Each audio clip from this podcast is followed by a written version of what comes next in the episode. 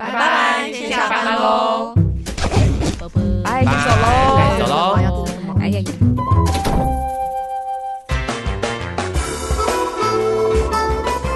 要分享重修就好这个空间有非常多的层面可以来分享，但我就想说用一个太磁性了，请 请正常。等一下，等一下，这这个不是我平常声音，现在比较实，现在比较像，刚刚不是像。好，不是好，好，那这样是吗？这样是吧？OK，好来。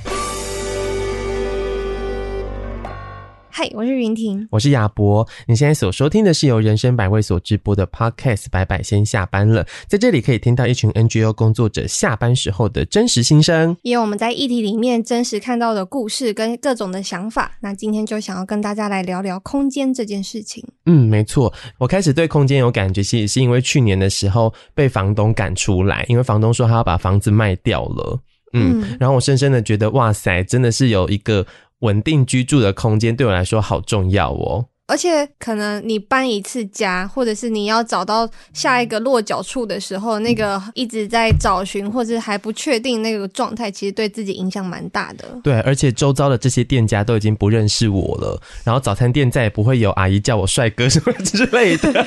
就要重新再熟悉一遍，这样。哦哦，那今天呢，来跟大家聊空间的有三位好朋友。嗨，我是轩。我是宇轩，我是静茹。谁呀？对啊，谁呀？好严苛哦。不是很显然，我们是你们同事。no no no no no，你要介绍一下，介绍一下你们是嗯，大家好，我是宇轩，宇轩是那个重修就好的店长之一。啊，我是静茹，我现在主要的工作是在百味家屋，也就是一个无家者的中短期收容据点的社工这样。嗯，所以他们在百位其实主要就是做跟空间有关的事情。嗯嗯嗯，那也请大家来分享一下好了，空间对大家来说那个意义是什么呢？哦，我记得第一季的时候，我还在聊我刚搬完家，然后第二季开始 又要搬家，家 我又在搬家了，搬家控。对，然后就是我觉得搬到新的住处这地方的时候，让我感受到一个空间的大小跟氛围，对我来说真的蛮能够帮助稳定我在生活里的状态的。嗯，嗯，像是目前这个新的住处就是非常的明亮跟宽敞，然后格局方正啊，然后还有里面。嗯，猫咪也待的蛮习惯的，然后室友也都是认识的很好的朋友，就会觉得自己好像比起出门去咖啡厅工作，你会更想要待在家里面哦、嗯，也会想要再邀请更多的好朋友一起来。我觉得真的会依照那个空间的属性去改变自己的状态或者是心情。嗯，嗯像我就会蛮常因为就是不同的空间，然后就觉得哦，那我应该要。依着这个空间去呈现不同的面貌，像可能走进那个东区很潮很酷的店，哦、然后觉得不行，我也要当个潮妹这样。子，一定要做好打扮才可以去。对对对对，哦、就做好就是万全准备最漂亮那一套衣服，然后就是走路的时候都不可以看路人，这样不可以东张西望，要很拽，要很拽，你要你要臭脸玩手机 这样子，对对对对，就觉得好像会需要扮演成某个很体面的样子，哦、嗯，但就觉得这样其实蛮累也蛮消耗的，因为它可能不是我最舒适或或者是最习惯的样貌。然后，如果真的是在可能很嗯、很熟悉的地方，像住家或者是工作室，那我就会哦很软烂，就直接在沙发上变成一滩烂泥。重修就好，就不能推着这样子，因为挤满了大哥大姐这样。对，因为在重修就好，就是一个很多人的空间。然后曾经有来过的客人，他听完我们介绍之后，他就会觉得说。重修就好像就是一个大家庭，所有在家里面，在自己的空间里面会做的事情，好像都可能发生。除了在那边过夜睡觉之外，就因为同时有那么多的人聚集在一个空间，所以当中就会有很多有趣跟很烦的事情。感觉待会就可以来聊聊那些，就是因为 我比较想听很烦的，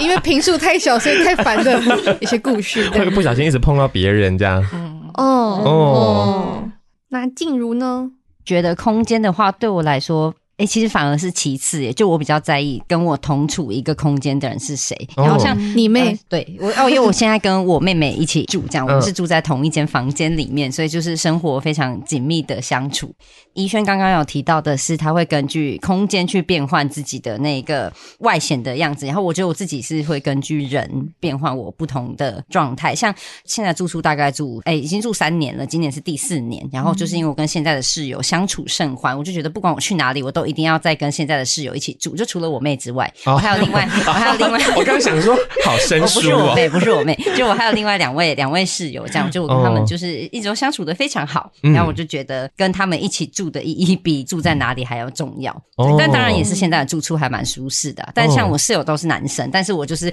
可以很自在的在家里只穿着一件 T 恤走来走去这样。哦，我有穿下半身，我有穿裤子。你是男生还是女生？你有穿内衣吗？观众可能不知道，观众不知道哦，我是女生，对，不好意思。对，但是我就是，但就是我的意思就是，我听不出来她是女生，谁听不出来？谁听不出来？我我同事来张宇轩是男是女投票，欢迎大家留言告诉我们，我是最高票的，他就是那个性别这样。但反正就是家里就是可以展现各种我觉得最软烂或是最丑的姿态，我室友们都不会在乎，这样我就觉得这样对我来说非常的舒适，这样。什么意思？哦，因为因为我想要请隔壁的云婷分享一下她的住 她的生活。我的怎么样？我的室友有一对 有一对情侣，就是在之前第一季的时候有出现过那个碰碰碰的情侣，就是不是不是他，不是再提一次，就是搬到目前住处了，我们的房间就分的蛮开的，就是蛮开阔的。可是可能在公共空间走动的时候，可能还是要保持一些礼貌，所以我就是会穿上我的裤子，嗯、因为本来一开始我从大学住宿舍开始，我就是在宿舍里面就是都不穿裤子的人这样子，但是至少我的上衣是宽大的、宽松的，可以遮住我的 呃内裤。对，可是有异性这道墙在的时候。就可能还是会介意这样子，所以我就穿起了我的裤子这样子。像前阵子云婷的室友出门三天这样，我就是那那那阵子每天我都恭喜她说，你今天在家可以不用穿裤子。我还有另外一位室友也是女生，呃、也不穿裤子吗？那几天我们都不穿裤子。对哦，这样听起来的话，其实空间跟人还有里面的组成是息息相关的。嗯，就会想要邀请宇轩，就是分享一下，哎，我们是怎么从做无家者这个议题的行动，然后到发展出一个空间，重修旧好。重修旧好这个地方，就是大家可以想成，我们主要服务对象就会是在街上的大家嘛。那其实，在街上人他们其实散落一地的，就散落一地。哇靠！物理上的，对对，就是代表工作人员自己的，哎，就是他们是散落在各个自己的空间里面，嗯，比较没有一个共同的空间，就好比我们平常自己的生活就是有自己的领域嘛。那我觉得重修最好就是想要做这样子的连接，因为我们相信就是呃人跟人之间的连接，如果有机会可以建立起来的话，那我们也可以去观察跟见证什么。那首先第一件事情就是要先把大家聚在一个我们看得见的地方，对，所以有了重修最好这个空间。那以生理层面来说，有一个地方可以。舒服的休息是一件很重要的事情。那可能之前佩佩有来上过节目，可能也有稍微介绍过重修会发生的事情。那我这边就是今天想要分享空间可能会带给人的一些什么改变。你知道朗读比赛吗？感觉这里会接一段音乐。空间，空间带给人的改变。他要他要离席了。所以想到就是，其实一开始。真的建立起这个空间之前，它其实就是算一片废墟这样子。然后是一开始的工作组织的工作伙伴进去打理，然后跟大家就是一起去粉刷那个墙壁。对、嗯，到后来，嗯，邀请大哥大姐进来，在空间里面发生了很多故事，很多的活动，然后开始留下一些人的痕迹。开始留下了 人的上的留下人的人的作品这样子。哦，作品？哦，例如说，嗯，在之前重修旧好有和梦想城乡合作艺术创作的课程，嗯，然后就会做很多像是以疗愈为主题，例如说纸花朵，然后就会布置在整个柜台啊，然后也会有一些像是店长们要布达的资讯。什么时候有就业培力的课程，嗯，什么时候要去记得去社服中心领什么什么之类的，嗯，就觉得这样子的痕迹才会让他的空间更加的生动，然后更是一个人待着的地方。嗯。嗯，就是刚才云婷那样讲，我就想到一个故事。有一个大哥，他们可能会去，你说是万事屋的队员，然后在工作的途中，他可能看到一个很酷、很可爱的东西，然后他们都会想要带回来重修摆饰，因为对他们来说，他们觉得这个是一个他的空间，就好像我们平常在。看到一些好看的东西，想要买回家摆一样，但其实对于街上人来说，他们其实几乎没有这个选择的。嗯嗯。但我也记得，就是有一些大哥姐们可能参加完艺术创作之后，例如做了笔筒啊，或是刚刚有提到的那个花啊，就是以一种啊这个送给你们啦，但其实就是一种他也没有想要，他也没有想要带回去放，他就只是想丢在我们、哦。对，这这我觉得跟我们在办一些服务对象团体的时候遇到困难点，是因为他们做完了成品其实也很难带回去，他们带回去哪里啊？对啊。没有地带在身上这样子，对，所以之前就也会贴一些画在重修的墙壁上，就跟我们就是也会想要把自己的个人的空间布置得非常的舒适漂亮这样子。对，像我就会把自己的家弄得美美的哦，像 Airbnb 一样，那么美，那么美，这么美，真的很美，真的很夸张。这有这有这么夸张吗？真的蛮夸张的。你你们都去过他家？有照片，有拍过照片啦。木地板啊，对哦，我们就自己重铺木地板，然后自己粉刷墙壁，买新的家具。对我自己来说，我会很希望这个空间住的要非常的舒适，因为想要做到这件事情嘛。然后身边又有一些朋友之前也做过电影美术的工作啊，然后他们就需要用很低的预算搭起一个场景。然后他就会跟我讲说，就是呃，可以从什么样的地方找到低预算，可是看起来是还不错的东西，这样。嗯、对对对对，然后就会把家里弄得很漂亮。低预算诶。对啊，呃，我这样整个改造大概花不到十万块。哦，哎，这样算低预算还是高预算？非常低，高预算，哎，非常低吧？哦，应该说就是。就我自己就很难想象，租屋处应该不会做这件事，对，投入的成本就蛮高的。其实哦，对，投入成本高，可是我觉得以最后成果的预算来说，我觉得算是很低的，因为我们包含还有做贴皮耶。哦，自己来，自己做，就是把整个厨房改一个色调，这样，然后就变成你所有的柜子都要拆下来重贴贴皮，那我们就全部自己弄。你们租约是一年一签吗？对对。对。怎么样都要拿到下一年，一定要啊！我要表现的非常好，所以我那个缴房租都会是非常非常的准时，一过十二点马上缴房租这样。对对对对对对啊！所以我自己会觉得，真的有一个好的空间，对我来说是真的回到家之后可以很放松。除了有好的空间之外，当然对对我来说有宠物也是很重要的事情，就是。他们会固定都来迎接你啊，什么之类，听到声音他们就会很兴奋什么的，然后你就会觉得哇，回到这种地方这个空间，然后在这个很舒适的环境里面，就在工作里面的辛苦都可以忘记。嗯，哦，大哥大姐去到重修就好，按电铃，社工店长就会出来迎接，社工店长像宠物一样。你要做什么？哦，哎、欸，可是我得要说，我之前呐、啊，第一次到重修旧好的时候，其实要打开那一扇门是有一点点压力的。哦，怎么说？那扇门有点太厚重，它长得有点太隆，它长得很隆重耶。现在很像民民房，对对对，一般的家的。我第一次去重修的时候，也有一种，因为我觉得那个是一个很酷的地方。哦，嗯。哦，你是觉得酷，但我觉得第一次要走进重旧的时候，会有一种蛮紧张的感觉，然后会不太确定走进去之后会发生什么样的事情，或者是会不会我开了这扇门之后，里面所有的人会同时把目光投向我，我会觉得那个其实蛮有压力的，因为一般来说，你如果到一个熟悉的空间，不管是空间的熟悉，或者是里面人的熟悉，应该是不会投以那一种注视的眼光。嗯，嗯，对，所以一开始走进重旧的时候会有一点紧张，然后慢慢的去了几次之后，我会发现里面的空间有一个还蛮还蛮神奇的事情是，当有新的人走进来的时候，其实里面的人不太会投以那种很注视的眼光，可能大家就坐在自己的位置上面，然后也有一点专心的看着电视吧。就是我觉得可以专心的看着电视，跟不管今天是谁进进出出的那个过程，其实就很可以展现这个空间带给大家那种很安心的感觉。也有可能是节目真的很好看，啊，他们蓝色水玲珑 超好看，警示剧场戏说台湾，应小薇。认真，认真，大家都看这个吗？他说应小薇哦，他是主持人，他以前是主持人。蓝色水玲珑吗？是那个关键时刻。我们这气氛直接剪掉，剪掉这段，剪掉，谢谢，剪掉。怎么那么尴尬？宇轩在百位被我们视作就是跟力气呱呱一样读不懂气氛的人吗？我很会读，一样。嗯，一样一样不那么平凡的人，这样子。哦，你也会说，知书达理。嗯，又又扯远了。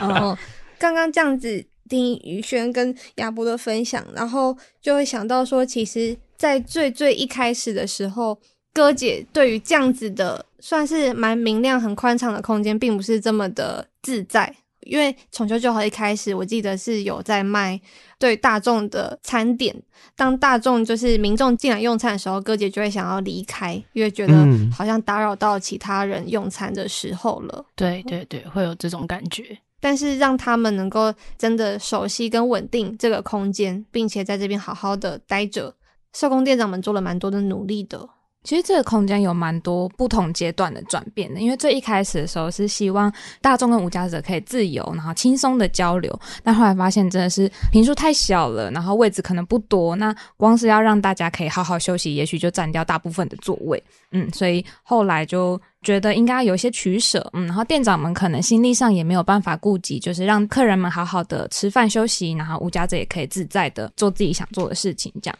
所以后来我们就决定让无家者在这个空间使用的分量再多一些，然后也加入了像是班会这样子的共同讨论，说我们要怎么使用这个空间，有没有一些规则之类的，嗯，提高大家的自主性。我觉得更像是这个空间的一份子或者是主人这样的感觉。班会的话，其实就。大家应该在求学经历都有开过班会，它就是开会。然后我觉得它就是蛮像一个连结的具体的展现，因为一群人在某个时间，然后某一个地方讨论，只有这些人会被影响的事情，其实那个就是有一个地域感的产生。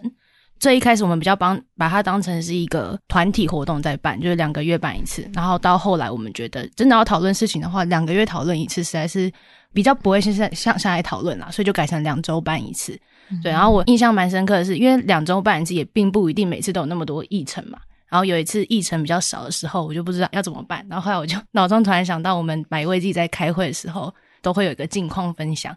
对，所以比较少议程的班会的时候，我们也会邀请大家近况分享。嗯，其实就也可以让大家互相交流，而且也因为在那个场合，大家就是知道我就是要聆听参与者在讲的话，所以也会静下来去听对方讲话，然后给出自己的想法。这样听起来的话，除了空间，除了人硬体之外，还有里面的秩序啊，还是默契这样子的事情正在发生着。呃，让大家能够信任这里的秩序，然后你也会愿意去付出心力遵守，然后并且一起共同维持这个空间。嗯嗯，那我觉得这中间就是会有一些跟大哥大姐已经有一定的熟悉度跟默契的时候，我们其实会希望有一些事情是邀请他们一起来讨论，并且是让他们有一些事情的决定权的。其实我跟宜轩都有一小阵子在重修旧好这个地方担任过店长，这样。哦就虽然我们一直都知道住宿其实对于可能街上的人来说是一个还蛮重要的资源，这样，但百味其实一直都没有直接真的去进入到这个领域，是直到后来我们观察在重修旧好里面活动的哥姐们，就虽然我们白天尝试用很多的活动，或是用温柔待人的方式，希望让大家可以透过这样子友善的连接得到一些身心的修复，这样，但发现大家回到街上之后，其实夜晚你生活在街头，你可能担心东西被偷，或是你因为很吵睡不好，夜晚生活在街上给大家身心带来的那一个那一个受伤的速度，其实比我们白日可以带来的修复还要快上很多。这样 观察到这件事情之后，我们我们也有了这个开始讨论的契机，去想说百威是不是可能要尝试投入住宿的计划？这样，嗯，然后也是在那个差不多开始讨论的时间点，刚好有企业愿意赞助这样的资源，因为其实其实你要开启一个新的空间，我觉得有一个很现实的考量，就是钱的这件事情，你要承租一个空间，你可能一租就是至少是一年。然后，如果你又要做住宿据点可能包含也许据点的管理或是一些硬体设备上的调整，其实都需要蛮大一笔钱。对于当时的百位像这样的中小型组织来说，其实要直接投入一笔成本进去做空间，也是一个蛮不小的风险，对啊。嗯、那既然当时当时那么刚好有企业想要赞助，然后我们也有讨论到是不是自己要尝试开始投入做这个住宿，应该可以说是天时地利人和吧。然后主要也是刚好百位内部有工作人员想做，那我们就就是你对，就是 哎，不一定是我，但是我 就不细讲了。但是就 对，所以就开始投入了百味家屋这样的住宿计划。嗯，我自己觉得对我来说蛮好的一件事情是，就算我们一直都觉得工作很重要、住宿很重要、空间很重要，但其实百味推进一个计划的进程，始终都是我觉得对我来说是很贴合着街上的人的，是我们真实听到了街上的人有什么样的需求，因此决定要投入这样子的领域去尝试。对，并不一定是比如说专家学者，或是我们在。或是我们从哪里听到了什么说法，我们就贸然的去做。所以对我来说，用这样的方式来开启一个计划，其实也是相对能够觉得安心跟踏实很多的。嗯嗯，好奇在这样子的空间里面，不管是重修旧或是百味的家屋，在这样子紧密的与人相处的环境里面，有没有怎么样子的互动经验，是让你们不管是好的或是不好的、惊险的、可怕的？可爱的，我们先努力拉拉回来。我们先讲好的好的啦，可爱的来一些吧。先先讲可爱的。哦，我印象蛮深刻的，就是因为其实我大概哎、欸，我是什么时候？二零二一年四月那个时候加进来重修，进来之后就遇到疫情嘛。同事就是佩佩，之前有上过节目的佩佩，他就跟我说，哎、欸，他觉得大家最近有变得很可爱，这样。抱歉，剪掉。我刚想说这个 没有任何的画面，nothing 哎，nothing，sorry，好了，不然我先好了，好好好好。其实哦，虽然我现在想到据点，我心里就有很多阿杂的事情觉得可以讲，对，但还是先分享一些快乐的事。我自己蛮印象深刻是，呃，C 大哥他刚入住的时候，其实因为一般来说，就其实大家入住后过一阵子，我们都会去和大家确认说，你住在这边有没有什么不习惯或是想要调整的地方，然后那时候。蛮印象深刻是 C 大哥就说哦，他觉得住进来之后反而就是睡得不太好这样，然后那问他原因是什么？是因为床垫太软太硬吗？还是什么？他就说不是，是因为他在车站睡了很多年，然后都睡在地板上，所以对他来说，地板的硬度跟这个床铺的软度，就是这个落差之间是很大的，对啊，所以他其实刚入住的那几天都睡得不好，因为床太舒服了。对，然后我听到那件事情的时候就觉得哇，好震惊哦，就是身体的记忆的这件事情，其实。是我觉得我一开始是没有没有想到不适应的，原来会是这个。就你身体的记忆，其实比你可能你在脑海里已经为你要你的生活有了新的转变，已经做了很多的心理建设，但其实你的身体还是会反映一些事情告诉你，对吧？但是后后面几天之后，他就睡得很棒了，每天睡到打呼，对，我也觉得听起来很开心，对啊。那或是像有一位糖尿病的 K 大哥讲，他就讲一件很实际的事情，因为他糖尿病每天都需要固定施打胰岛素，可是胰岛素其实是一个蛮蛮需要被呵护的医疗耗材，这样、oh. 对，所以胰岛素其实需要冰冰箱。可是你在你生活在台北车站，你根本就不可能有冰箱可以去冰你的胰岛素。所以他觉得住进收容据点之后，对他来说最棒的一件事情就是他不用再担心胰岛素被偷，以及他的胰岛素终于能够好好的存放。然后我听到会被偷哦，应该说大家不知道那是什么东西，所以因为他可能就是包成一盒，然后看起来很昂贵，然后可能大家拿东西就是一包带走，他也不知道是什么，oh, oh, oh. 他不要的就丢。垃圾桶，类似像这样，对，然后他就有过他的东西被偷窃的经验，这样，所以他觉得对他来说最好的就是他终于可以好好的保存他的胰岛素。然后我听到就觉得，真的就是有一些些我们本来以为生活里面很理所当然的事情，但因为不同经历的人使用了这个空间之后，我们也得到了一些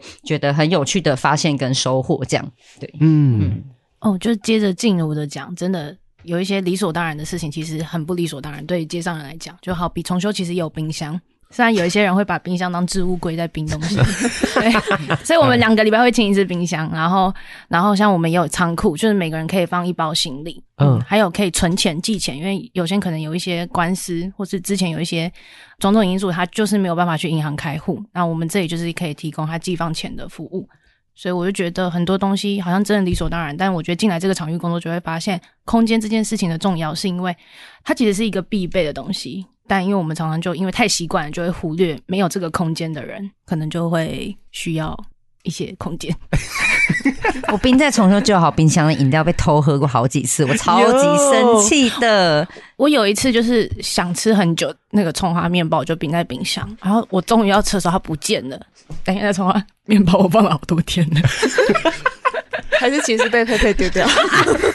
佩佩没有，所以可爱的部分已经结束了吗？然后偷窃的部分已经开始到可可恨的部分，可憎。要好，我我想到一个可爱的了。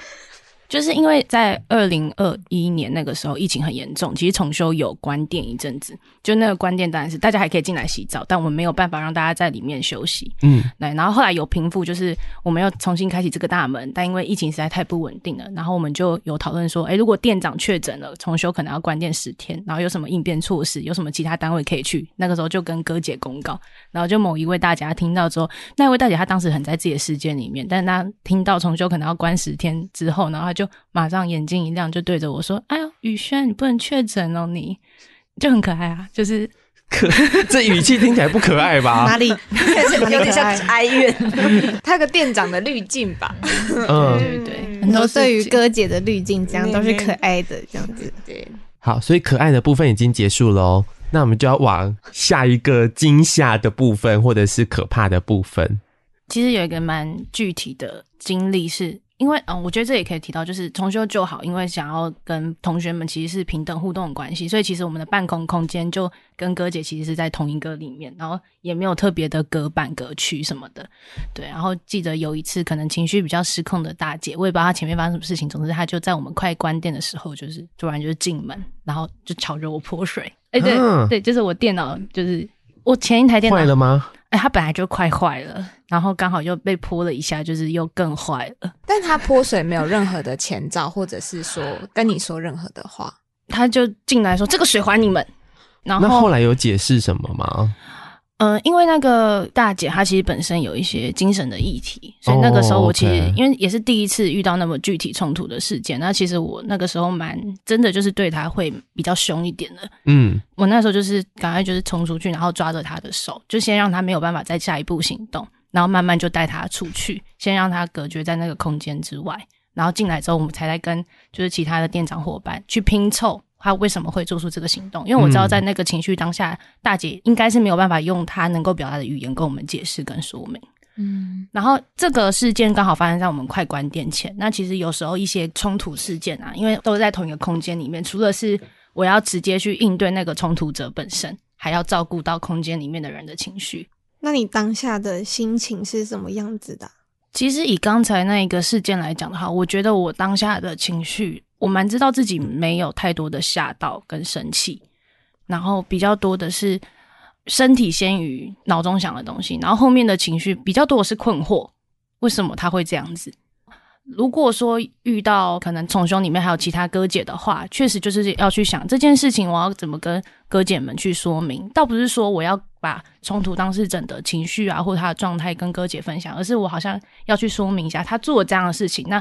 他还可以再进来吗？或是在场的哥姐们有没有觉得很危险、很可怕？听宇轩刚刚分享，让我想到之前还在重修当店长那一阵子，就是，嗯、因为店里其实有个规定是，只要喝酒的话就不可以进来使用任何服务，然后就大哥他就是如果喝酒醉。的话，就是我们就会跟他说明说，那他今天就没有办法进来。可是他又非常的想要跟里面的人互动，不管是找店长，就是可能诉苦喝酒的原因，也许是因为他呃受到了什么不平等的对待，或者是可能有一些很悲伤的情绪等等，嗯，他就会很想要跟人家说这件事情。那他就会用各种的方式试图引起里面的人的注意。我记得有一次就是他蛮激动的，所以他就是拿那个。呃，我们停在店外面的摩托车上的安全帽，然后就直接摔向那个窗户，这样子。嗯、对对对，就是想要制造一些声响，让人家知道说哦，他在外面。嗯，嗯，还好我们装潢做的很 good 啦，窗户没有破。安全帽是谁的？好衰，好衰。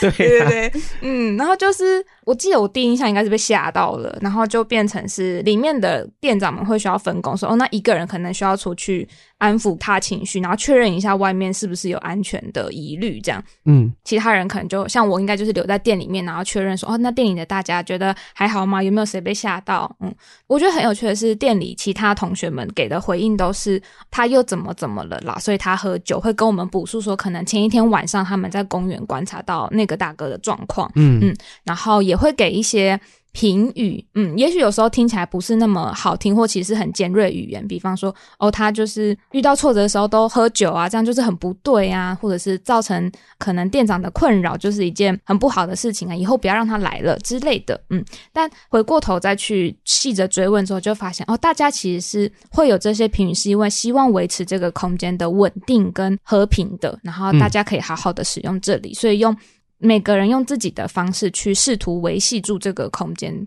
嗯，我觉得这是蛮有趣的一件事情。我蛮印象深刻，之前在重修当店长的时候发生过一个事件，感觉怎么感觉重修很多事件？但我觉得我现在回想这些当下应该是有点惊恐的一些经历，其实现在都觉得蛮好玩的，因为我觉得都是如果我不在这个空间，我绝对没有办法体验到的。对，因为像那次就是我跟林姓店长，就我们另外一位同仁正在 在门口在门口抽烟的时候，然后就有一个阿伯就是怒气冲冲的走回来，然后手上提了一包东西，然后我们一看就觉得里面就是刀。刀子，然后应该有三把刀子吧，我印象中。前情提要是他跟另外一位也会使用重修服务的大哥，有一直以来都处的不太好，然后那阵子有蛮激烈的争执。反正他那天就是一手提着一包刀子，另外一只手就拿着一瓶喝光了的威士忌，这样就 seven 卖那种小瓶装的。但其实威士比威士比威士忌，他是威士忌，他喝他他就是已经喝醉了，对，呃，他还是理智清醒，但是就是处在一个已经那个气都上来的状况。然后我们当然他已经要开门进去，我们觉得。那那时候其实我跟林信店长没有想太多，我们就是觉得不能让他进去，我们要先拦住他，所以我们就是两个人过去，就是有点类似两边这样架着他，然后就问他说：“哎，到底怎么了？不然我们先抽根烟讲一下。”他想了一想，他就说好，然后我们就带他坐到店外面的围墙边，就坐着问他到底发生什么事。讲，然后那时候看刀子里确实就是三把刀，然后而且一把是开山刀那种，就是长的，然后还有反正他买了三把，然后来问一问他，就是有讲说，因为他真的觉得气不过那个大哥，讲他就觉得我其实我以前在江湖上也是有混过，我根本就没有必要怕你。现在是因为工作人员在这边，我看在他们的面子上，我才忍你一口气这样。但现在就是反正两个人一起死，我我没在怕之类的。最后跟他就是用几根烟的时间，就是听他讲了很多之后，他气比较放下来，他就决定他没有要做这件事情，这样也用那个机会就把他买刀子是他特别去领钱去买的，所以我们就把那个刀子就先收到楼上，这样当天这件事情就算是稍微圆满的落幕。然后隔天之后，前面有提到的我们另外一位同事佩佩就假冒是他的孙女，就打电话过去跟那个老板说：“哦，不好意思，昨天是我阿公就弄糊涂了，这样那刀子可不可以让我们退？” 然后。店家老板，店家老板有让我们退，谢谢老板，真的老板人超好，谢谢。但不觉得这就是一个蛮有趣的故事吗？有趣对啊，惊悚有趣，很不错。佩佩很会乔装诶，真的，一下是别人的侄女，真的，我也觉得。佩佩看起来就是一个乖孙的一个，真的，绝对不会说谎，这个好女孩。对对对对，殊不知超会。好，那回到我现在负责的专案百味家屋，好了，因为其实住宿据点它又是一个更紧密生活的空间，因为二十四小时大家其实都生活在一起。嗯，那前阵子其实就有一位 K 大哥入住，这样，然后他就是一个对自己非常自律的人，他甚至可能每天早上五点会起床做伏地挺身，每天哦，因为他觉得自己，因为他有糖尿病的关系，他觉得自己必须要维持在一个良好的身体状态，他才有办法应付每天很粗重的工作。这样，他主要是以粗工跟打石这类的工作为生，但是呢，他就觉得家屋的其他住民生活都很不检点，包含值日生工作不确实，或是你可能喝完的水杯随手放在桌上。他一开始会跟工作人员反映，后来他就觉得他也不讲了，他就是直接拍照赖给我们，然后也一句话都不讲，意思就是说，你们现在看看他又这样子，你们是不是要不要处理？类似像这样，所以。然后，因为百味家屋，其实我们每个月都会在据点开住民大会，跟大家讨论生活上的状况。那 K 大哥他第一次参加住民大会的时候，他就直接站起来对着另外一位大哥破口大骂，这样，然后是大骂到就是楼上楼下都听得到的那种。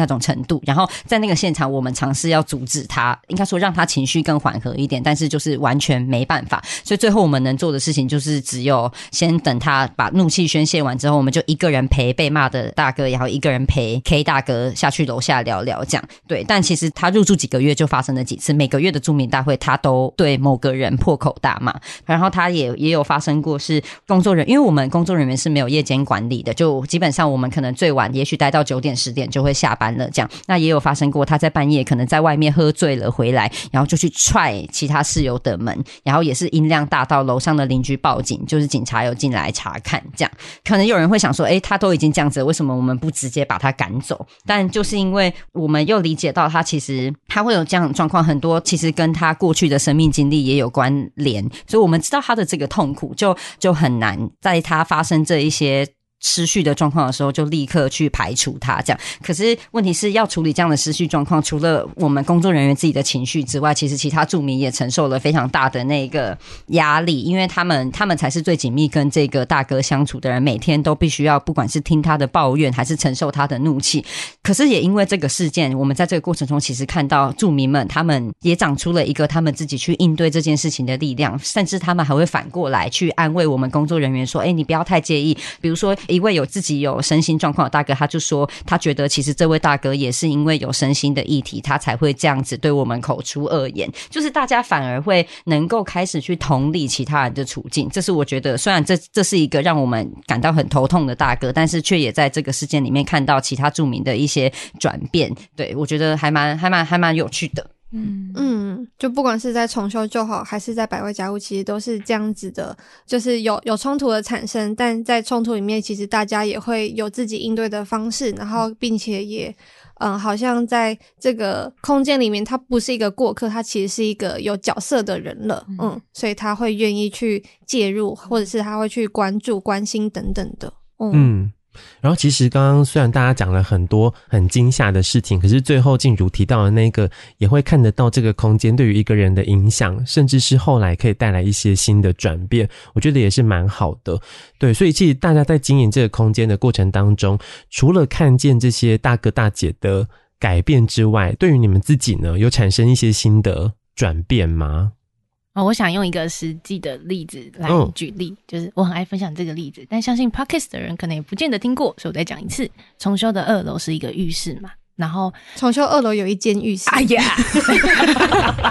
呀呀呀呀呀呀呀！重修的二楼有一间浴室，就是给我们的同学们可以盥洗使用。然后这个浴室本来是没有拉门的，就是你一出来就是外面这样。对，然后曾经有一个大哥，他进去洗澡。他都会出来穿衣服，所以他的 body 就很容易被这个经过这个走廊的人看到。我也看过，我也看过。全裸吗？全裸，全裸。想看吗？不要。好，OK。因为他被他被说过好几次，然后我也有不小心被看到几次。不小心看到几次，不是被没有被，没有被。这样不行，哦这样不行。哦，好。总之就是我那个时候会很生气，就是我会一想到。哦，你又来这样子，然后这里那么多人，我又会接到其他人投诉说你谁谁谁又不穿衣服，我整个压力会超大，觉得超烦，所以我当下就是先把我这个情绪释放给他，但我后来发现没有用，问题没有解决，然后我就去问他说，诶，他为什么会这样子？然后他就说他其实身体比较高大，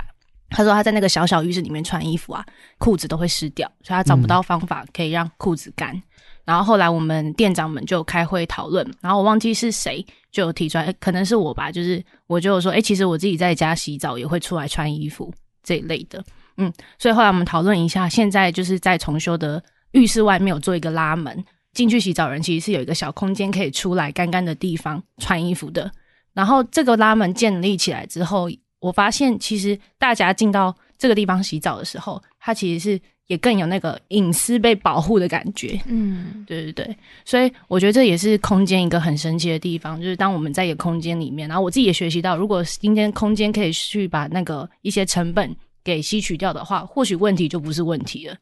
有时候那个问题不是出在人身上，而是可以透过改变空间去改变的，那就不会是怪在人身上的。Right, right. 嗯，谢谢你的补充。那是他那是他说的，就是他们刚刚不知道什么没有说那一句这样子。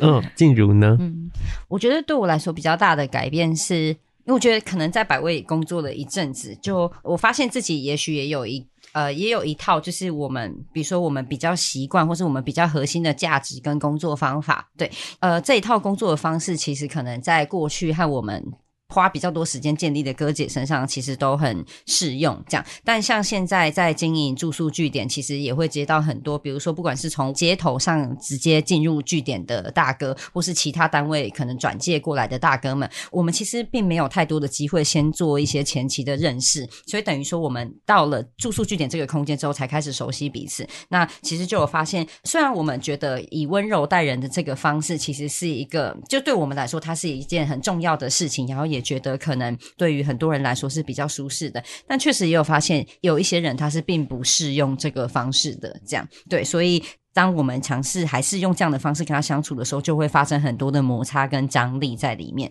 那所以对我来说，最大的学习好像是要练习在工作里面也长出另外一种不同的样子。去当你面对不同的人的时候，其实是要练习那个身份跟角色的切换。就我觉得这件事情其实并不容易，因为我们做事都会有自己的惯性。这样，嗯、那另外一个点是。我也发现到，就是要画明确那个界限，也是一件蛮重要的事。因为其实我们在最一开始就踩了一个，我们要和街上的大哥大姐们用一个比较靠近的方式去相处。所以，比如说大哥大姐可能会有我们的，会有我们的 line，所以他是可以很快速的就联络到我们的。我们因为。能够快速的联络，所以其实在这个过程之中，这件事带来了很多的便利性。可是，但相对的，当大哥大姐状态不好，或是我自己状态不好的时候，这个快速的联络可能反而就变成是一种我在休息时间的打扰。对，嗯、那你自己怎么怎么样在这样子的工作方法里面去划清楚你自己跟对方的界限？我觉得也是我在这几年的工作里面一个蛮重要的学习跟改变。这样，嗯，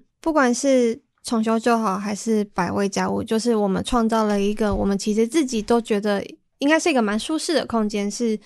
会让人就是会愿意待着的。但其实，在今天的分享里面都听到有够多，其实我们因为这个空间的聚集，这个连接反而有张力、有冲突、有各种情绪的产生。嗯，它并不是一件容易的事情。那可能大家就会想说，诶都已经有一个空间，那你为什么不好好待着，然后还要出来？那你是不是就是不受教，还是不受控、不受管之类的？但就突然想到，六七岁呃，开始开始上小学，好，现在不一定要上幼稚园，但可能上了小学的时候，我们在那个教室里面，我们去学习如何跟同侪生活，在进入这样子的团体生活，为以后出社会或者作为一个成为一个大人做准备。可是这件事情不是你成为了大人之后就不需要练习的，嗯，他可能是一直一直在，只要跟人有互动、有连接的时候，都一定会遇到的状况。能不能够有更多的余裕去让人练习这件事情？我觉得对我来说也是体现在重修跟家务很重要的一件事情。这样子，嗯，哎、欸，那如果可以完全不用管预算这件事情的话，大家还会想要再开新的空间吗？会，我最大的梦想是想要开网咖。对，好，oh. 但我讲一下为什么，嗯啊、可能会有一点，但可能又会扯到有一点严肃，但就是因为其实像重修旧好在南洋街上，所以南洋街一带有非常多的网咖，oh. 然后就是观察到，其实有很多的处在居住不稳定状态的人，其实他们都住在网咖，包含有许多生活在街上的大哥大姐，他可能当天比如说有赚到足够的薪水，然后也许天气太冷，或是天气太热，或是下大雨，那他们就不一定会露宿在街上，就会选择花钱进去网咖包夜这样。所以，我其实觉得网咖这个空间很神奇的是，它接住了很多生活不稳定的人，但是那里的人其实是很难被掌握的，因为你可能会觉得，诶，那就是一个花钱进去也许消费了的空间这样，但是它却又，比如说网咖其实是有淋浴间的，然后我也有听过很多大哥大姐，他其实会花钱租网咖的置物柜，就把东西放在里面这样。再来是因为重修旧好，其实服务了一群年纪比较偏年轻的无家者，这样，那其实对他们来说，手机跟网络这件事情是很重要。的，嗯，因为很多无家者可能后来出去租屋之后，只能租到比如说单人的雅房，然后空间其实也通常条件不会太好，然后那种地方通常都是没有 WiFi 的，所以如果你手机没有网络，就变成是一件非常麻烦的事情。那网咖既可以洗澡，又可以放东西，然后单日又便宜，然后又有顺畅的网络，甚至你电脑都有了，你根本不用准备，就等于说网咖其实是一个满足了大家生活里面的各项条件，就只差不能躺着睡觉而已，嗯，对吧、啊？所以如果我有钱的话，我超级想开网咖的。我觉得开网咖比开住宿据点还要可以帮到更多的人。是要收钱的网咖？要啊，要啊，当然要付钱才能进来，没错。哦、好，那要结合住宿的空间吗？没有，就是网咖，就网咖，单纯网咖。对，我觉得可能住宿自己想办法啦。我们可以给你一张椅背可以调比较低的椅子。哦，对呀，你可以像那个美发美美容院的那一种稍微低一点。对啊，就是可以解决很多困扰。这样网咖，然后但如果好了，如果要再走正规一点的话，其实我蛮想要开单日的庇护所。就是目前台湾还没有这种形式的收容据点，这样。但其实美国或是其他西方国家有蛮多的，就是你是每天白天排队去登记，然后就是住一个晚上就要离开我其实觉得。这样子也可以比较符合更多数人想要的居住形态，因为、嗯、因为像做住宿据点，其实今年是第三年，然后就平常在可能北车走跳的时候，问大哥姐们有没有意愿来住收容据点，其实蛮多人，一是他不想要过团体生活，二是他不希望生活就此被绑住。嗯、对，其实有很多种原因让他没有那么高的意愿想要去尝试收容据点，或是说你从一个本来流浪的状态，你要直接跳到一个稳定的住所，其实它是一个对一个人来说，他要跨越蛮大一步的。对，因为它是一个生活形态上全面的调整。对，但如果我只是单日型的住宿，比如说不管是做紧急收容，或者是可能有些人他就是今天很想要有一个地方住啊，就让大家每天来排队，想今天住的人就今天住啊，他不想住他就回去街上睡。我觉得这样子其实可以更大程度的去可能解决一些些现在目前街上可能我们看到的一些呃露宿带来的一些不便或是状况。这样，就这两个是我最大的心愿。希望有干爹听到以上这个，可 以 懂你懂你 我们，对，让我们可以做网咖。如果希望百位网咖可以成立的，没错。但是我要先过我同事这一关，我先过云婷这一关，再过层层的往上。嗯，我自己的话，如果可以不受任何地理、人力或者是 anything 的限制的话，我其实很想要在附近开那个有关动物辅助治疗的据点。因为我在去年有去参加一个在花莲那边，然后做。做马匹辅助治疗的，就是活动，然后就真的超级疗愈，因为它就是透过你跟动物的互动，然后动物会反映人的状态，然后你也可以透过跟动物互动的过程去学习我们要怎么温柔的对待眼前的这个生物，或者是它适合用什么样的方法跟它沟通互动，这样。那我觉得其实很多时候跟人面对面的时候，其实那个压力是蛮大的，你可能会有很多就是过往的不好的经验跑出来，或者是。呃，一些社会的规范压在你身上，嗯，你可能没有办法单纯的做到，只是观察或者是只是去学习怎么互动，嗯，可是如果是动物的话，那个门槛就可以被降低，嗯，而且动物本来就很可爱，就是它就会有就天生带着疗愈的功效，这样子，嗯，动物比人可爱，真的呢，有长颈鹿吗？还是就马？马呢？哦，但像去年重修也有做那个新福泉的活动，哦，我觉得就这个活动好像对大哥大姐来说，就是大家反应蛮好的，嗯。嗯，反应蛮好的，但参加人数有点少，所以啊，大哥大姐听好了，对，因为因为真的就像怡萱说的，狗就是它就是一个特别的东西，就对于 不是，哇操，你的狗真的有个烂的，怎么可以烂成这个样子啊？特别的东西，狗就是。我听你怎么解释？就 就是至少它这个狗呢，平常在团体里面也比较少看到。那、啊、我们平常互动就是人比较多，因为在街上也很难养狗，嗯、很难有宠物嘛。对，所以有了狗进来之后呢，然后老师也会进来，然后就是我觉得跟刚才宜萱说有点像，就是教哥姐怎么去温柔对待这件事情，嗯、而且还有一些可能。狗好像就是会有一些警示的反应什么的，嗯，嗯，然后哥姐也可以学习到这一些，对，然后再回过头来说，诶，其实自己身边的人啊，其实也都会有一些情绪的警示，对，可以去认识这些东西，而且狗本身就是真的很可爱，有些人就是冲着狗可爱来的。嗯，哦，我真的要把马鲁跟莫莉寄放在重修就好，可以顺便帮他们放电。对呀、啊，我回家会轻松很多哎、欸，我怕他们被玩坏掉，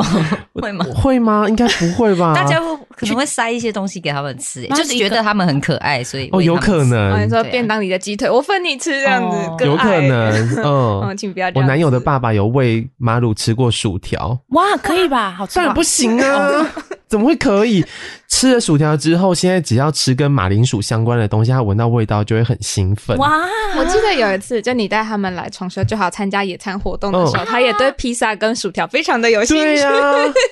所以是因为太好吃的，所以不能给他吃。偶尔吃可以，没有，因为它如果有盐分很高或者是什么，哦，它本来就不需要啊。哦，对对对对对。哦，嗯。好，再回到许愿的这个部分。如果可以的话，其实也会蛮希望可以有一个可以常态使用的展览空间。因为百味除了做直接服务之外，我们也有在做大众的倡议跟教育这样。嗯，然后像可能每年十月的时候都会办贫穷的台北，那里面也会有大哥大姐的故事啊，或者是他们的创作。然后觉得如果这样子的事情可以是频繁的发生，那常常可以被大家所看见的话，会是很棒的。嗯，然后我们也预计会在今年的九月的时候，在重修就好举办。跟大哥大姐一起做的写写字专案的成果展哦，太好了。对，所以如果有这样子的空间的话，又要许愿干爹像，像宇宙跟干爹许愿这样子，觉得如果有这样的空间或机会的话，会是非常非常棒的。耶，yeah, 很开心今天呢听到了很多跟空间有关的事情，然后最后呢，呃，我们是真的有在许愿的，就是如果大家有好的物件或者是有好的资源，也非常欢迎大家可以跟我们来做联系。好，最后最后。是我们的读留言时间，全新单元，也要非常鼓励大家尽量到 Apple Podcast 找白百先下班了，下面有留言的功能，可以把你们听完每一集的感受告诉我们。今天我们准备了两则留言，第一则标题是真棒，谢谢你们对这个社会的付出，每周听你们的节目是小小社畜通勤时的快乐时光，耶、yeah, 感谢感谢，嗯第二则太棒了吧。用 不谁太棒了吧？嗯，用不同角度认识贫穷议题，好喜欢耶！Yeah, 好，我们会持续努力，然后做更多正式集之外，我们也会做很多茶水间。没错，就很欢迎大家留言告诉我们，就是你想听的主题，或者是甚至想对我们提问的，希望我们解惑的，嗯，都很欢迎大家留言跟我们说。嗯，如果你不好意思在 Apple Podcast 上面留言的话，也可以私讯人生百味的粉丝专业或者是 IG 都可以。可以，那在 IG 呢，有时候我们也会 po 一些线动，也非常欢迎大家可以呃分享线动、转发线动，然后 tag 我们，让我们知道，哎、欸，其实有人在听我们的节目。好，今天白白先下班，真的要下班了，谢谢静茹，谢谢宇轩，谢谢大家，谢谢，谢谢，拜拜拜。